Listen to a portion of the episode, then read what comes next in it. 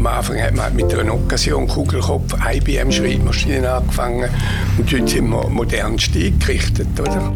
Also wir müssen herausfinden, was die Firma genau, was für Leute suchen sie und auf der anderen Seite der Bewerbende, was sucht er für eine Stelle. Will er einfach einen Job zum Geld verdienen oder will er sich irgendwie weiterentwickeln in eine bestimmte Richtung?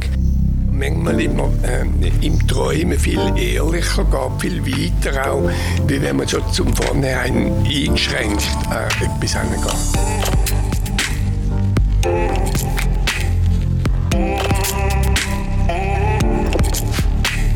Reden und Reissen, ein Podcast vom Büro für Erfrischung. Produziert und gesprochen von Simon Bergins. 40 Jahre. So lange gibt es Universaljob schon. Es klingt relativ einfach. Jemand sucht einen Job oder eine Firma sucht Leute. Also gibt es auch Firmen, die helfen, den richtigen Job oder eben die richtigen Leute zu finden. Wenn alles so einfach wäre. Und wie macht man das eigentlich so, dass man eine Firma 40 Jahre lang kann betreiben und auch die Zukunft immer noch rosig aussieht? Das habe ich mit dem Chef, mit dem Oliver Rechsteiner, besprochen von Universaljob.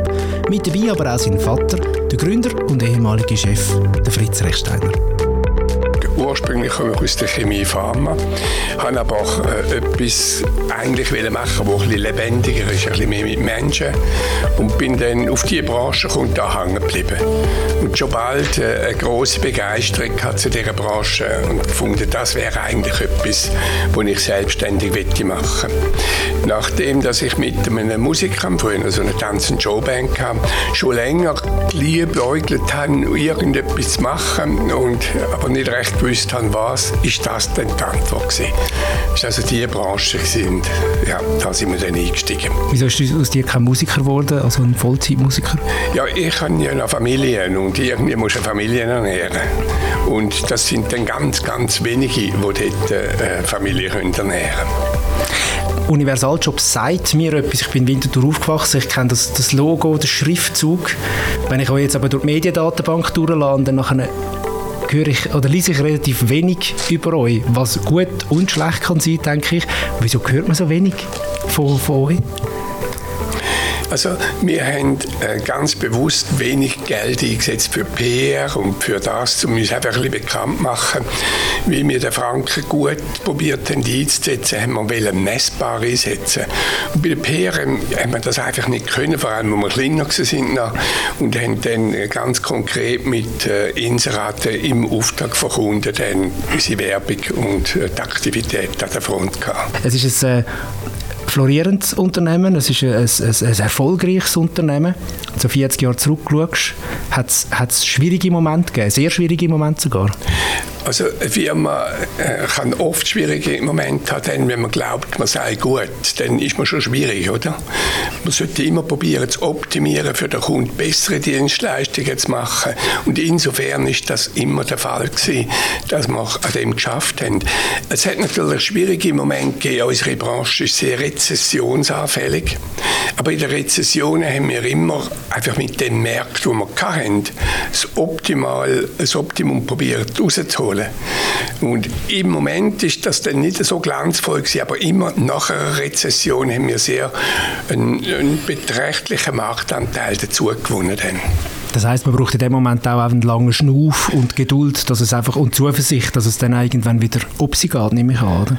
Ich denke, das ist für jede Firma egal, ob klein oder groß. Äh, der Schnuff ist abhängig davon, bist du stark überschuldet, hast du überbordet oder hast du das im Griff? Und das ist bei uns gewesen, dass wir nie mit Fremdkapital haben müssen.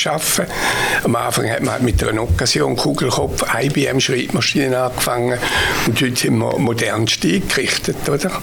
Aber wir haben nie äh, mit der Bank müssen darüber reden, dass wir einen Kredit brauchen und haben das auch im Moment nicht nötig. Und das ist gut gewesen. Wir sind langsam gewachsen und nicht explodiert. Das gibt ja andere Früchte. Kugelkopf, ähm, Einweg-Schreibmaschine, ähm, habe ich es richtig gesagt? Ich glaube, ich habe es nicht richtig wiederholt. Oder wie, wie, wie, hast du dem, dem Teil gesagt?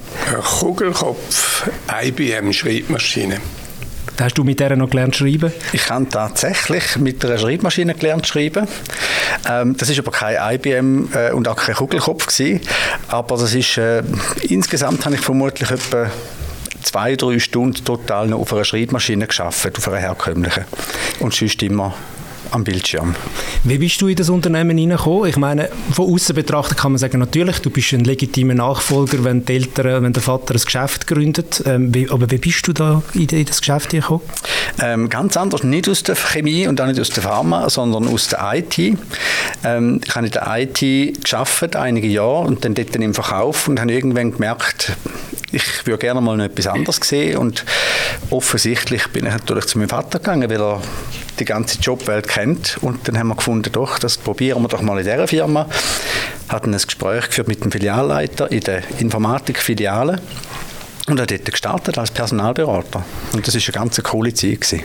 Also jetzt bist du äh, bist der Geschäftsführer von Universaljob, aber man kann eigentlich sagen, du hast das äh, Business von der Pike auf gelernt. Ja, mit viel Freude und Elan. Müssen lernen? Oder also ist es wichtig, um den Job, den du jetzt machst, auch zu verstehen? Ja, ich, ich würde schon sagen, wenn ich nicht wüsste, wie, wie der Personalberater, was der für Herausforderungen hat jeden Tag, ähm, wie, wie Kunden funktionieren, wie schwierig das ist, zum Kandidaten zu finden, könnte ich nicht den jetzigen Personalberater die richtigen Tools und Mittel zur Verfügung stellen, um das auch weiterhin erfolgreich zu machen.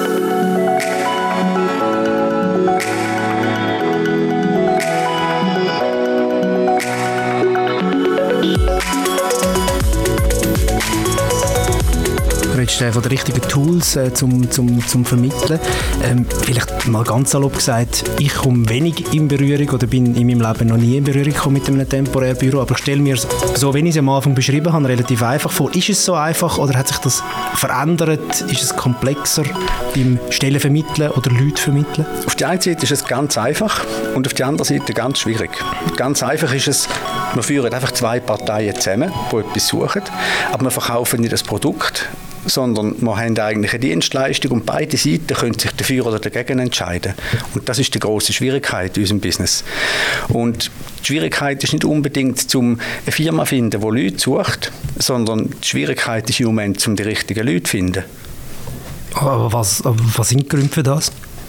Zu wenig gut ausgebildete Leute auf dem Markt oder zu wenig Leute allgemein. Mhm. Gibt es Leute, die er, also wenn jetzt Leute einen Job suchen über Universaljob, gibt es Leute, die einfach nicht vermittelbar sind? Gibt es das? Ja, meistens sind es die Unzuverlässigen.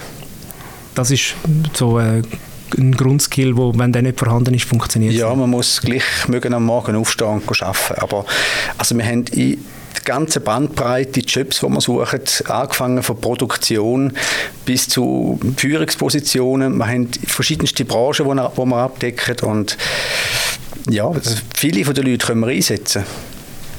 Fritz, du hast vorher genickt, als er gesagt hat, Zuverlässigkeit, das hat sich wahrscheinlich nicht groß geändert in 40 Jahren. Das ist wahrscheinlich immer noch etwas, wo, wo wichtig ist.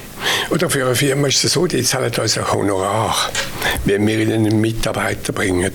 Und für das Honorar, das wir überkommen, erwarten sie etwas. Sie müssen Nutzen haben, wenn sie mit uns zusammenarbeiten.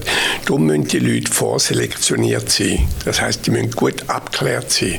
Wir wollen den Mitarbeiter, äh, wo wir präsentieren, so eine Mitarbeiter die wir vorstellen, die wollen wir so vorstellen, dass die Firma auch einen grossen Nutzen hat. Einerseits, sie wissen etwa, was sie erwartet. Andererseits, wir wollen die Mitarbeiter motivieren auch, dass eine Firma die eher gewinnen kann. Oder heute hast du vielleicht sieben Leute, die sich vorstellen können, niemand kommt nachher zu dir. Das ist natürlich ein bitteres Kapitel. Und wenn du aber drei hast und jeder würde gerne kommen, dann hast du eine andere Ausgangslage. Und da zahlt die Firma gerne so an für einen guten Mitarbeiter dann vorselektioniert. Schlussendlich, schlussendlich ist es das Bedürfnis abklären auf beiden Seiten. Also wir müssen herausfinden, was will die Firma genau, was für Leute suchen sie und auf der anderen Seite der Bewerbende, was sucht er für eine Stelle. Will er einfach einen Job Job zum Geld verdienen? Oder will er sich irgendwie weiterentwickeln in eine bestimmte Richtung? Will er ein besonderes Team, will er unbedingt Homeoffice, will er ganz viele Ferien. Es sind ganz unterschiedliche Bedürfnisse, die, die Leute haben. Und da müssen wir versuchen, die richtigen Bedürfnisse zusammenzubringen. Bedürfnisse, was sind denn so die aktuellen Bedürfnisse auf dem Arbeitsmarkt? Auch die sind ganz unterschiedlich und abhängig von der Region und von der Branche. Ja, okay. Ähm, also das kommt wirklich auf die Branche drauf an in dem Fall. Ähm, Produktionsfirma zum Beispiel, die braucht einfach Leute, die, können Deutsch die, können. Die können schlecht ins Homeoffice zum Beispiel. Die können ganz schlecht ins Homeoffice. Und wenn es um irgendwelche IT-Firmen geht, die sagen, äh, wir haben jetzt eine Viertagewoche eingeführt, dort sind die Bedürfnisse wieder ganz anders. Die suchen Leute, die vielleicht sogar in der Nacht arbeiten. Das ist dann völlig unterschiedlich. Gibt es so etwas wie einen Traumjob? Ja, Personalberater. Come on. Okay. also ich habe noch gerne gefragt, äh, wenn ich ein Interview hatte mit jemandem, der nicht auf eine konkrete Stelle gekommen ist, äh, was ist denn Ihr Traumjob? Einfach auch zum ein bisschen Bedürfnis herausfinden. Oder manchmal immer ähm, im Träumen viel ehrlicher geht, viel weiter auch, wie wenn man schon zum Vornherein eingeschränkt an etwas angeht. Und das ist interessant. Man muss natürlich Abstrich machen, aber die Frage ist ja dann, machst du Abstrich vom Traumjob oder äh, musst du auf einem Gebiet anfangen, wo, wo gar nicht passt, oder?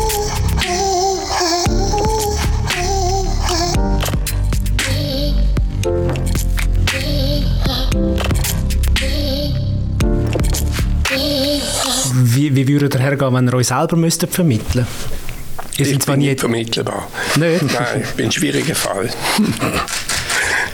du dir schon mal überlegt? Also wenn wir uns selber müssten vermitteln, man lernt natürlich mit der Zeit durch so viele Interviews ähm, auch die Gegenseite sehr gut kennen. Man merkt, die einen schauen mehr auf das, andere schauen sehr fest auf einen ganz schönen, ausgefallenen Lebenslauf, nächste schauen viel mehr auf Persönlichkeit. Ich glaube, wenn ich mich selber müsste vermitteln würde ich auch da zuerst herausfinden, wie ist die Firma, wie ticken die und was suchen sie und würde schauen, wenn es etwas ist, wo ich darauf passe, dass ich die Fähigkeiten, die ich habe, die es braucht, würde gut aufzeigen man hat so ein bisschen den Eindruck von außen, wenn man nicht branchenkundig ist, ja, heutzutage gibt es ja LinkedIn, das ist ein soziales Netzwerk, wo sich die Leute auch versuchen, beruflich zu vernetzen. Mhm. Wieso braucht es denn eigentlich noch so etwas wie einen temporär und Durchstellenvermittler wie Universaljob? Das ist eine sehr, sehr gute Frage. Das hängt auf jeden Fall damit zusammen mit dem Nutzen. Also wenn eine Firma keinen Nutzen sieht mit uns, äh, eine Situation besser können erledigen überzukommen, dann würde ich denen empfehlen, schaffen das nicht mit denen, weil das kostet etwas, oder? Aber jetzt musst du dir vorstellen, du äh, brauchst in deiner Firma mit 30 Leuten einen guten Außendienstler, hm? guten Verkäufer. Wenn der 3-4% besser ist, den ich bringe, als der, den du selber hast, dann musst du unbedingt mitnehmen, weil dann fängt der Gewinn auch für dich interessant werden. Und so ist die Überlegung, also dank uns muss man zu zu besseren Leuten kommen oder überhaupt zu Leuten kommen. Ich habe ja eine Zeit lang geschafft, wo man für 20, 30'000 Franken Inserate hat müssen machen für eine Position können zu besetzen. Und das sind, das sind hohe Beträge. Oder? Aber wenn man schlussendlich einen Mitarbeiter hat, der ein Stück besser ist, wie wenn man die einfach mit Kompromiss herstellt, dann hat sich das gelohnt. Ich vergleiche es oft gerne mit dem Zahnarzt. Ähm, wir sind wahrscheinlich alle schon mal am Zahnarzt, beim Zahnarzt gesehen, diesem Tisch und der hat seine Werkzeuge und nutzt die. Theoretisch könnte man zum Schreiner gehen, der hat auch eine Bohrmaschine, der könnte auch in die Zähne bohren, aber der kennt sich nicht so gut aus. Der Zahnarzt ist der Spezialist, der nichts anderes macht und wir sind der Spezialist im Rekrutieren. Wir wissen, wie dass man an die richtigen Leute ankommt und wie dass man sie anspricht und das ist ganz, ganz unterschiedlich.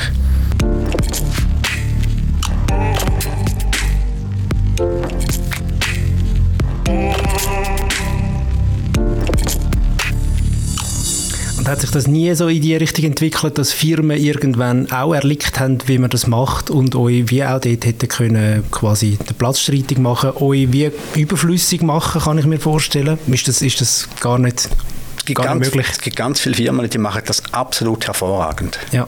Und die machen das super und die finden die Leute selber. Es gibt sogar Firmen, wenn sie einen grossen Brand haben und die Leute wollen dort arbeiten, wie eine Google oder Apple, die brauchen keinen Stellenvermittler. Aber es gibt auch noch ganz viele andere Firmen, die nicht unbedingt so einen Namen haben, dass die Leute automatisch dort wollen.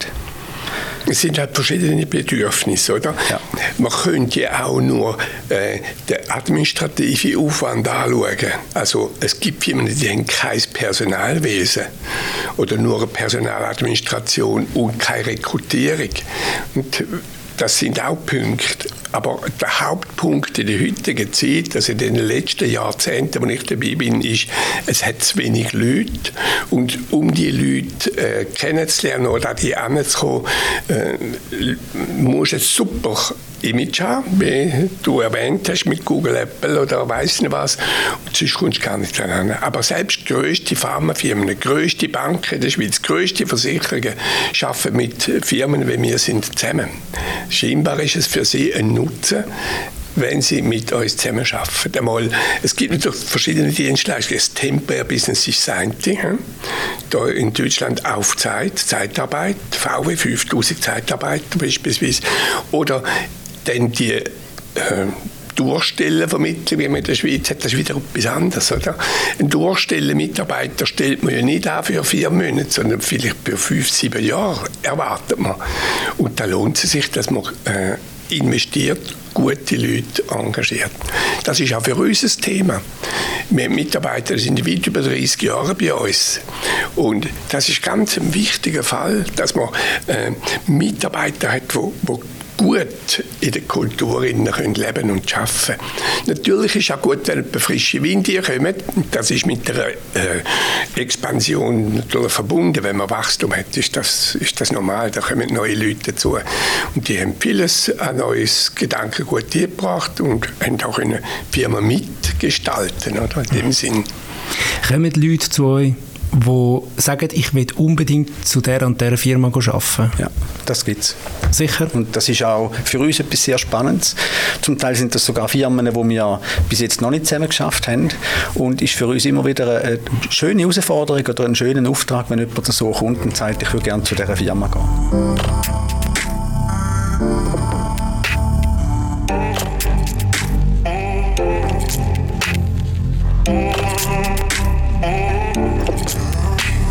Wir sind übrigens, äh, für alle, die zuhören, wir sind eigentlich gerade neben dem Manor an der Bankstraße Winterthur.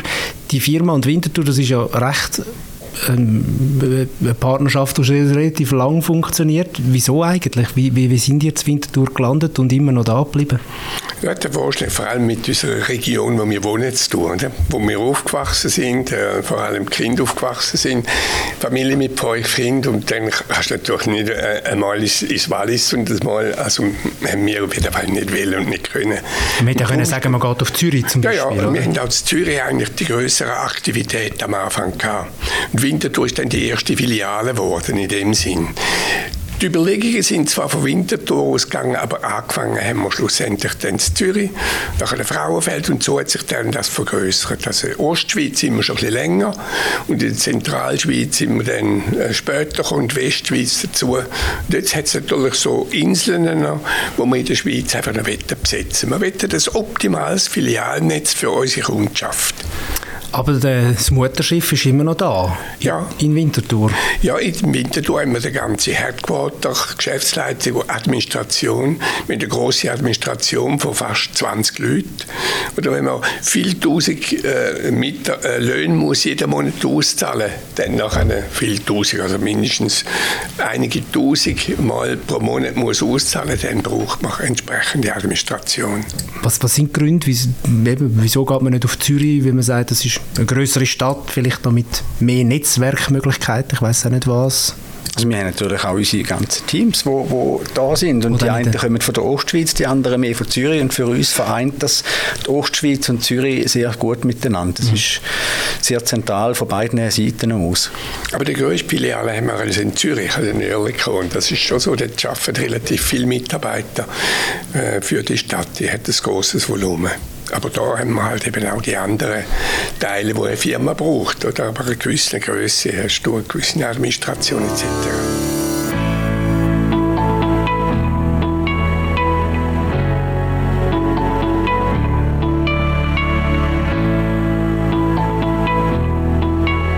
Ihr habt es vorher angesprochen, was ähm, euch wichtig ist, langjährige Mitarbeiter, die auch mitgestalten können, zum Beispiel. Ihr seid aber auch ein Familienbetrieb natürlich. Ähm, in welchen Situationen macht es das manchmal vielleicht auch ein bisschen schwieriger? Fällt mir jetzt gerade nichts, was es schwieriger macht. Im Gegenteil.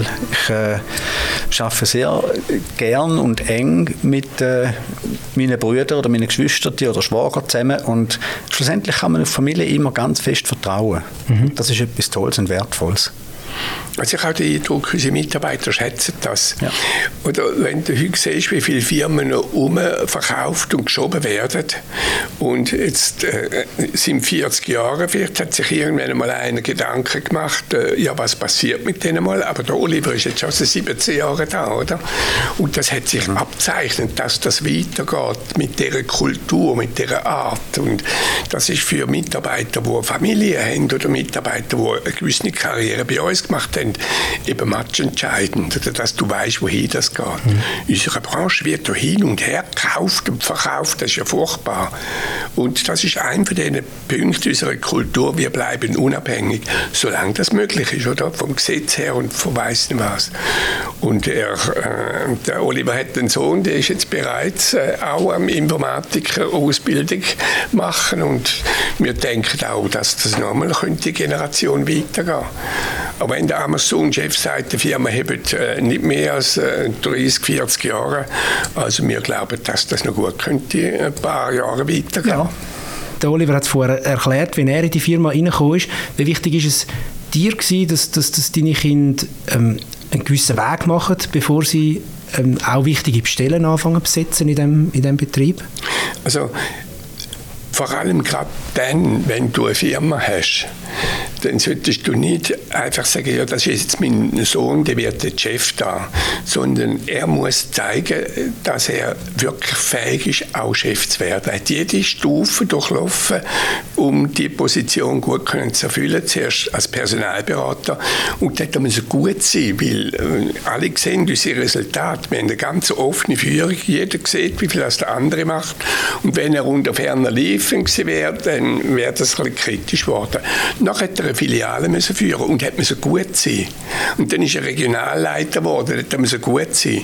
Auch die Akzeptanz mit dem Kader, der da ist, wo noch die ältere Generation äh, ist, wenn die jetzt plötzlich von einem jungen Schwätzer äh, dann geführt werden, dann gibt das Unruhe.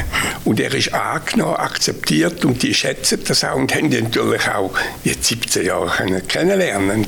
Das ist eine gute Situation, eine gute Übergabe, oder? Wir haben äh, vorher davon geredet, dass es schon auch noch Plätze gibt, die zu besetzen wären. Also nicht in, in der Firma wahrscheinlich schon, wenn ihr neue Mitarbeiter braucht, aber ihr wollt ja das Netz, das Netz ausbauen mit äh, mehr Filialen. Wie, wie ist es da mit dem Überblick behalten? Ich meine, die Firma wird dann größer, man muss ja noch mehr Filialen auch im, im Auge behalten. Wie, wie machst du das? Wir haben eine ganz gute Struktur und wir haben sehr fähige Leute. Und wir haben etwas, was vielleicht ein bisschen besonders ist in der Branche, dass alle unsere Filialleiter aus der eigenen Reihe kommen. Und die kennen unsere Kultur, die wissen, wie wir arbeiten und wie wir sind. Und ich denke es immer wieder, wenn wir irgendwie einen Kadertag haben oder wenn ich in der Filiale bin, wir haben einfach wahnsinnig gute Leute. Und ich habe darum keine Angst, dass wir nicht den Überblick behalten würden. Für mich ist es aber tatsächlich so gewesen, dass ich äh, nicht einfach dann Personalberater bin, sondern alle paar Jahre wieder einen neuen Job. Oder wenn du eine Firma hast mit drei Leuten, ist das anders, als wenn du eine Firma hast mit zehn Leuten. Und ich habe mich auch ein bisschen weiterbilden mit gewissen Sachen, dass ich überhaupt äh, den, den Böck gesehen habe. Ich bin nicht im Finanzler gewesen, da musste lernen Bilanzen lesen, musste lernen, wie das, das läuft mit, mit äh, Gewinn sinnvoll äh, investieren etc. Und das ist schon so, dass ich viel Jobwechsel in meiner eigenen Firma gegeben, von der Aufgabe her. Und da muss man einfach bereit sein oder? und sich auch mit neuen Sachen auseinandersetzen. Jetzt hat es natürlich Sachen, wo, wo ich nicht mehr so wahnsinnig äh, gut drauf bin, aber die Jungen dafür, die, das sind dann Profis. Oder? Ich muss das auch nicht mehr können. Jetzt haben wir schon sehr, sehr viel geschwätzt. Ich möchte da einen Punkt machen. Danke noch viel, viel mal fürs Gespräch und äh, ja, dass wir auch bei euch vorbeikommen Danke, Danke auch.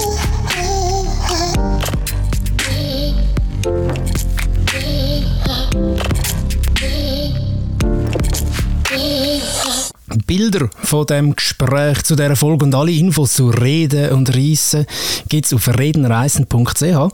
Sehr gerne dürft ihr natürlich auch den Podcast bewerten. In eurer Podcast-App wie Spotify, Apple, mm, Google oder Pocket Casts. Feedback ist sehr, sehr willkommen.